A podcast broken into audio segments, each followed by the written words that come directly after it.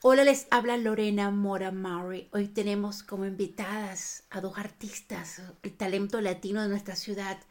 Tenemos con nosotros Leida Martínez de la Mata y Karimén Danila. Bienvenidas. Muchas gracias. Muchas gracias por la invitación. Ustedes están creando un evento muy importante que me parece que es una mezcla de arte, conversación con los artistas para darle un espacio para que brillen, ¿cierto? Pero como todos tenemos un comienzo, un interés, una historia que tenemos que hacerla y compartirla. Cuéntame, Karimén, ¿dónde viene y dónde surge esa pasión por, por pintar y por ver el mundo y plasmarlo en tu arte? Eh, mi historia es un poquito triste porque eh, eh, soy tengo un hermano y mi mamá siempre se preocupó de mi hermano y no de mí. Y yo desde siempre tuve la vocación de pintar, siempre hacía, soy muy habilidosa con las manos, hacía de cualquier cosa un arte, pero nunca, nunca me tomaron en cuenta, por lo que eh, nunca fui bien orientada y estudié una carrera, nada que ver con el arte, como lo puse en mi biografía, estudié ciencias, o sea, física, biología y química, pero siempre tuve eso y lo hacía, mis artes, mis pinturas y todo, lo hacía el fin de semana o en las vacaciones y así toda mi familia se quedó con pinturas, todo el mundo tenía mis pinturas, pero era como hobby. Y no fue hasta cuando me mudé a Estados Unidos, que por supuesto eh, trabajé duro, qué sé yo, y mi hija ya se fue de mi lado, y ahí tuve un tiempo libre para mí y empecé a pintar. Y ahí me explayé con los colores que tenía en mi cabeza porque yo crecí, vivo yo, yo soy, soy, soy chilena, del norte de Chile, estamos muy cerca con el altiplano boliviano y con la frontera con Perú. Entonces son unos colores maravillosos, son colores fuertes, fluorescentes. Tenemos muchas fiestas en el interior con todos esos, esos atuendos de la diablada y todo muy carnavalero. Y aparte que es un clima muy tropical, entonces era una inserción de colores que lo tengo en, mi mente y por eso que cuando yo pinto, no sé, mi pintura reflejan un poco mi sentir en los colores. los colores son mi pasión. Esa es más o menos Yo, yo siento, y te escucho a ti, Karimén, yo siento que las mujeres ahora no estamos evolucionando y revolucionando nuestra forma de ver el mundo, ¿no? Em, estamos rompiendo eh, estereotipos, estamos rompiendo barreras, estamos viendo que nuestra oportunidad para crecer y enriquecernos es ahora, ¿verdad? Y que eso los, eh, en esta, esta oportunidad lo están creando ustedes también para mostrar el arte en nuestra comunidad. Pero Leida, tú me sorprende porque yo pensaba que tú trabajaba en la universidad y de repente es un artista. Cuéntame, de esa pasión, ¿de dónde surgió? Porque tú tienes un máster, estás estudiando una físico-química, entonces cuénteme esa pasión, ustedes se pusieron un día a pensar, cuénteme eso, ¿cómo llegaste a, a, motivar, a crecer esa pasión por el arte? Bueno, eh, primero que todo, bueno, soy de Cuba, eh, llevo acá en la ciudad solamente cinco años, o sea, estoy todavía recién llegada, como quien como quien diría, ¿no? Eh, soy, digamos, artista empírica desde hace dos años solamente. Exacto. Yo desde pequeña estuve envuelta en, clases de baile español, en cerámica, en otro tipo de, de, actividades, pero nunca exploté ese campo del arte. Y en mi familia nadie es artista, excepto un par de tías que tienen por ahí su mezcla, pero nunca tuvieron esa influencia en mí. A mí siempre me ha gustado, como Karim me estaba diciendo, y, bueno, coincidimos en ese empezar, ¿no? Siempre me gustó mucho hacer manualidades y hacer arte con las manos. Yo te puedo transformar cosas que están rotas en una pieza nueva. Eh, igual, no sé, joyería, pero completamente artesanales, que es lo que me gusta a mí. Pero nunca tuve la instrucción cuando llega la época de la pandemia, teníamos demasiado tiempo libre, porque obviamente estábamos todos en la casa, pero también sabemos que fueron tiempos muy revueltos para todos.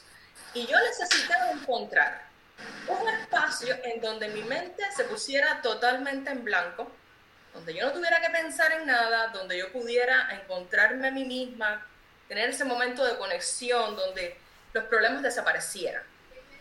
Yo soy pésima haciendo meditación y haciendo yoga, pésima.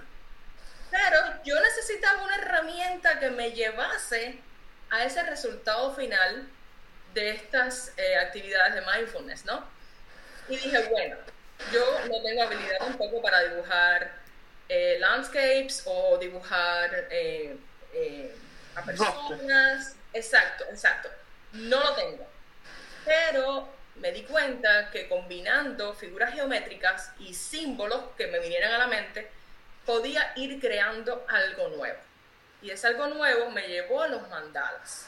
Y fue muy interesante porque al principio, el primero que dibujé, yo me encasillé en que tenía que dibujarlo dentro del círculo, círculos, o sea, círculos que iban creciendo de adentro hacia afuera y no podía salirme de esos círculos.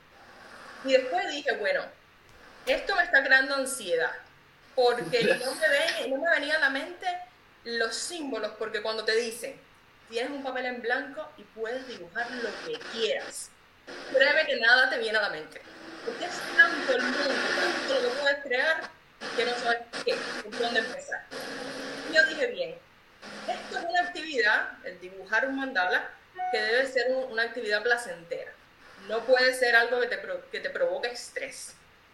Por tanto, y es mi obra, es mía, nadie me va a decir cómo hacerla. Así que vamos a salirnos de los círculos. Vamos, es como pensar out of the box. Vamos a salirnos de los círculos, vamos a combinar las cosas, vamos a hacer cosas diferentes, ¿no? Y así empezó a crearse y el bienestar que me daba era tan grande que fue algo que hoy en día es parte de mí, no puedo parar de dibujar y es constante. Y he estado investigando sobre los mandalas y hay muchos psicólogos y psiquiatras que los usan a manera de buscar, eh, ¿cómo decirte? La comunicación con sus pacientes cuando está en un estado en donde la comunicación es imposible o es muy difícil y buscan que ellos transmitan su sentir a través de los dibujos, dibujos abstractos o los mismos mandalas, por ejemplo. Y ahí pueden ver dónde, y ahí exactamente, y ahí pueden ver en dónde eh, el paciente o la persona en qué estado se encuentra, un estado placentero, un estado muy convulso, etcétera. Entonces, para cerrar este pedacito, eh, a través de los mandalas yo trato de exteriorizar lo que yo siento. Todos mis mandalas van a tener en el centro la figura celta, que significa la felicidad, que para mí significa tener ese balance que si tú no tienes un balance en tu vida diaria, es muy difícil poder manejar las cosas alrededor tuyo. Entonces, por eso yo siempre lo identifico como que ese es el centro, al menos mío. Pero cuando yo veo todos los mandalas que yo he hecho y en qué momento los hice, puedo ver la relación del mandala con mi vida en ese momento. Interesante. Muy interesante. Muy interesante. Y esto lo he aprendido a través de escuchar a este psicólogo, ¿no? Bueno, estos trabajos que se han hecho con respecto a la psicología. Entonces, pero bien, es bien interesante. Se aprende mucho. Entonces tenemos, eh, tenemos diferentes artistas, ¿no?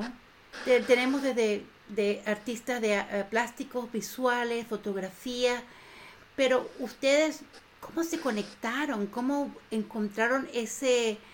Porque cada uno está en su mundo y como tú hablas, que veníamos de la de la pandemia y estamos todos encerrados. ¿Cómo se conocieron ustedes y decidieron crear esta iniciativa? Eh, esta iniciativa fue creada en 2017, si más no me equivoco, y fue gracias a, a una reunión eh, sin, sin mayor pretensión de, de Jorge, de Cabecito TV, ¿ya? Eh, fue a la casa de un amigo, a una comida que lo invitó, justamente fue a Pedro, Pedro, eh, que también expone. Y Pedro, en su basement, tiene obras de arte, él tiene por todos lados sus, maravillas que él hace. Y Jorge le dijo, pero ¿cómo vas a tener esto acá? Esto lo necesitas mostrar. Y ahí él fue el que creó la iniciativa y empezó por supuesto, lo presentó al centro, al Industrial Worker Center, y Brennan, por supuesto, y el resto de la directiva la coció de muy buena manera, y así empezó la exposición iberoamericana, ¿cómo se llama? Eh, Ibero Color. Colores, cosas y expresiones exacto, exacto, exacto, exacto. Eh, Pero esta es la tercera exhibición, ¿no? Esta es la tercera, es la tercera. Yo participé en la 2018, también, bueno, yo pertenecía al Centro de Trabajadores por otra cosa, fui al Centro de Trabajadores, eh, me acerqué por una ayuda que tenía porque tuve un, problema muy grave en el trabajo, y ahí conocí al centro, porque tampoco yo no tenía idea de la existencia, sino que fui por ayuda, y por supuesto que me hice miembro, y empezó, o sea, empezamos a ir no por, el, por, el, por la exposición, sino que por otras cosas. Y ahí me invitaron, me dijeron, sabemos que tú pintas, si quieres exponer, y esa fue mi primera exposición. Leida, eh, eh, ustedes, este, ustedes están organizando esto, ¿quién se encarga de buscar a los artistas, el lugar? ¿Cómo hacen ustedes para conectarse con Alex Carvajal? Háblame un poco de, y también háblame un poco de Alex, Pedro, este, Lucía del Bosque, Jennifer Reina, eh, Violeta Orozco. Yo sé que cada una tiene su historia, pero cuéntame cómo se conectaron ustedes como para empezar a, bueno, para continuar esta exhibición. Bueno, en, como Karim mencionó, ya, este, ya, esta exhibición, eh, esta es la tercera que se está presentando. En esta ocasión, que es la que, en donde yo me uno, y me uno a raíz de que eh, me pasó algo similar. O sea, tenía mis obras y decía, yo tengo que hacer algo con ellas, porque no solamente los mandalas, es también la fotografía que he realizado desde hace más de 10 años. Y yo dije, bueno, tengo que contactar a alguien que me, que me, me ayude a iniciarme ¿no? en esto. Y hablando con un cincinatísimo, con Henry Rivas, él me, me recordó que Cablecito TV, Jorge, estaban haciendo esta exhibición años anteriores y a, raíz de la pandemia no pudieron continuarla y que bueno, quizás este año la continuarían. Entonces ya yo con Jorge había trabajado en ocasiones anteriores cuando hicimos la, fauna, la obra de teatro La fauna del poder de Marc Gómez y cuando hicimos los eventos de fiesta latina y vaccination event el año pasado, él también colaboró para apoyar toda esta iniciativa. Y, y además que es una gente maravillosa. Y Jorge me dijo, espera, vamos a incluirte en este grupo y ahí es donde vengo yo a unirme. Maravilloso. Un grupo, maravilloso de artistas y espectacularmente talentosos. Entonces empezamos a eh, preparar la, exhibición junto con el Centro de Trabajador y con Pisli. En este momento em, yo estoy llevando la parte de la comunicación del social media y enviando bueno, toda la información a The Hispanic Chamber, LULAC, eh, bueno, a ti, también a, otro, a otros medios, a la Mega Media también, por ejemplo, y llevando bueno, la parte de, de los materiales que hemos creado entre, entre todos, porque al final todos somos parte de esta, de esta gran eh, revolución artística que estamos llevando, ¿no? Esto no es trabajo de uno solo, esto es un trabajo de equipo, de buen, muy buen equipo. Entonces, eh, sí, bueno, la hemos estado preparando, ya tenemos las fechas, ya tenemos eh, el local y todo, y la, la, idea es continuar presentando todos los años, invitando a más artistas. Eh, ya hay varios artistas, otros artistas que han comunicado que también quisieran participar en años posteriores. Y, y, bueno, vamos a tener tres, tres presentaciones entonces, en la primera vamos a tener, uh, bueno, eh, Karin, ¿tú quieres hablar de la, de la primera presentación? Porque Karin va a estar en la primera presentación y bueno, ya Sí, sí Karim, dime qué vas a hacer en la primera, que de, es el viernes 14 de octubre de 6 a 9 pm y está el artista Alex Carvajal, Karimén Danila y Pedro Moreno. Exacto. Eh, bueno, eh, pensamos que éramos solo los tres porque somos los que estamos más al norte de, América, o sea, o sea, al sur, perdón, al sur y ahora, más al sur de América, eh, Chile y Bolivia. Entonces somos, y aparte que somos muy amigos, y la idea es presentar los más cuadros que podamos para que sea eh, muy representativo nuestro. Y estamos ya preparando la exposición a partir de este domingo. Ahora vamos a empezar a colgar y todo el asunto. Qué bien. Así que estamos ansiosos por hacerlo. Y esto es en el Pesley Neighborhood Center en el Dock 15 East 14th Street, Cincinnati. Octubre 28 vamos a tener a Lucía del Bosque, que es artista plástica y fotógrafa también. Vamos a tener a Jennifer Reina, que también es artista plástica y ceramista. Y bueno, a mí con eh, mis dibujos de mandala, arte igual y también fotografía. Eh, entonces, eso va a ser el día 28, viernes 28, el, fin de semana de ¿Y de dónde son esos artistas? Exacto, sí, disculpa, son. Yo soy de Cuba, ahí vamos a entrar en la parte, digamos, del centro, ¿no? Un poco más al norte.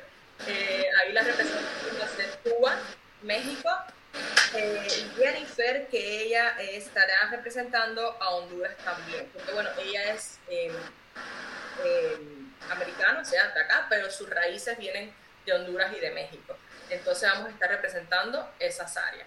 Y luego para finalizar el día 12 de noviembre, que es sábado, en esta ocasión sería sábado a las 11 de la mañana, vamos a estar presentando, digamos, las mejores piezas de todos los artistas en general. O sea, de, de Carmen a Alex Pedro, de nosotras tres, y vamos a tener como artistas invitadas a Violeta Orozco, que es de la Universidad de Cincinnati y acaba de ganar un premio en literatura.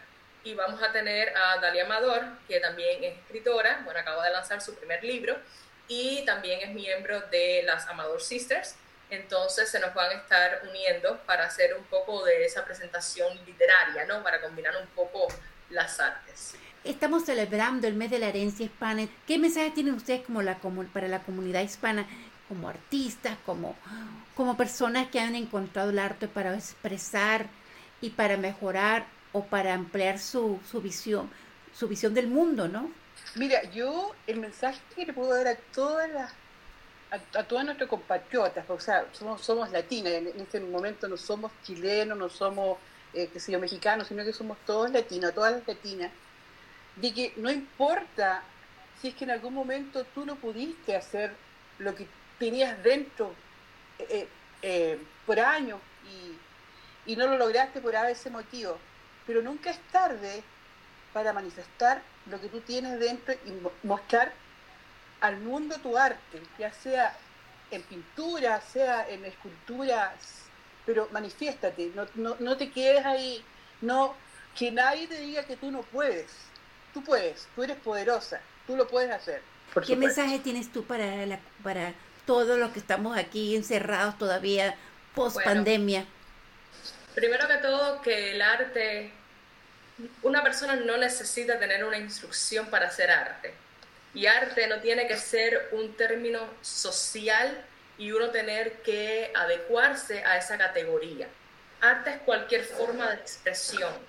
El arte trae a las personas, las une, las conecta, como bien estabas diciendo. El arte es un medio para sanar también, es un medio para encontrarte, para ser feliz, para encontrar esos puentes con personas que no conocías y darte cuenta que no somos diferentes, o sea, para ti el arte puede ser un libro, puede ser literatura, puede ser la música, puede ser pintar, puede ser cualquier tipo de expresión. Si tienes la oportunidad para hacerlo, hazlo una de las cosas que a mí me movió muchísimo a empezar, y esto además de, todo lo que pasamos con la pandemia, fue que hace muchos años yo regresé a Cuba de visita. Y estando de visita, eh, conversé con un vecino, artista, y justo conversando con él, y estos son los momentos en donde la mente a veces te hace, te juega malas pasadas, ¿no? Conversando con él de cómo le iba con su arte y sus pinturas, me estaba comentando las dificultades que tenía en el país propio de que nuestros países no son, no tienen esas, esos recursos como Estados Unidos. Me estaba comentando lo difícil que le era encontrar un canvas, un canvas para comprar, para poder hacer su arte. Y mi mente tramposa, lo primero que me dijo fue, cómpralo en Walmart. Y ahí tuve que pararme y decir, no vayas a mencionarlo, no vayas a mencionarlo, porque aquí en Cuba no hay Walmarts. Y yo cuando regresé, eso fue una de las mejores eh, eh, experiencias que, que, viví en ese viaje, fue el darme cuenta de cuántas, cuántos recursos tenemos, gracias a Dios, en este país. Exacto. A veces no lo usamos y lo tomamos por contado de que siempre va a estar ahí en la tienda y que no hay problema, mañana lo compro o pasado lo hago. Y no solo con materiales, también con iniciativas que llevas dentro, como Karim decía, y que no las tomas porque dices, después lo hago. Y yo siempre digo, déjame ponerme en esa leida dentro de 40 años y mirar hacia atrás y decir que yo hubiera hecho diferente. Exacto. Que yo hubiera hecho. Porque en ese momento la respuesta está ahí y es donde digo, ok, para, coge el lápiz y empieza a dibujar, empieza a hacer algo que tenga significado para ti. Ese es mi mensaje. Muchísimas gracias. ¿Algo más que quieran compartir? Yo solamente me queda agradecer, agradecerte a ti la oportunidad que, nos das para mostrar un poquito más nuestra exposición y ojalá que sea muy bien eh, recibida por toda la comunidad en, mi sentir y también pienso que de Leida. Perfectamente bien. Eh, lo único que hacía comentar es que el evento también lo pueden encontrar en Facebook, en los eventos de Facebook, bajo el nombre Tercera, eh, tercera exhibición, exposición colectiva de arte 2022, colores, voces y expresiones iberoamericanas. Eh, son más que bienvenidos a revisar el programa y, venir a todas nuestras presentaciones. vamos también a estar ofreciendo algunos algunos bocadillos eh, representativos de nuestros países y darle muchísimas gracias al Centro de Trabajadores de, Cincinnati, a Beasley y, a, y principalmente bueno, a, Jorge Fernando López con Cablecito TV y a todas las personas que nos están apoyando con el evento. Y bueno, los artistas que quieran presentarse en, en años posteriores, el año que viene, etcétera, que ya estamos también planificando, ya estamos planificando 2023 eh, que también nos pueden contactar a cualquiera de nosotros eh, y darnos su interés, o sea, brindarnos, dejarnos saber su interés para presentar también. Muchísimas gracias. Muchas gracias a ti.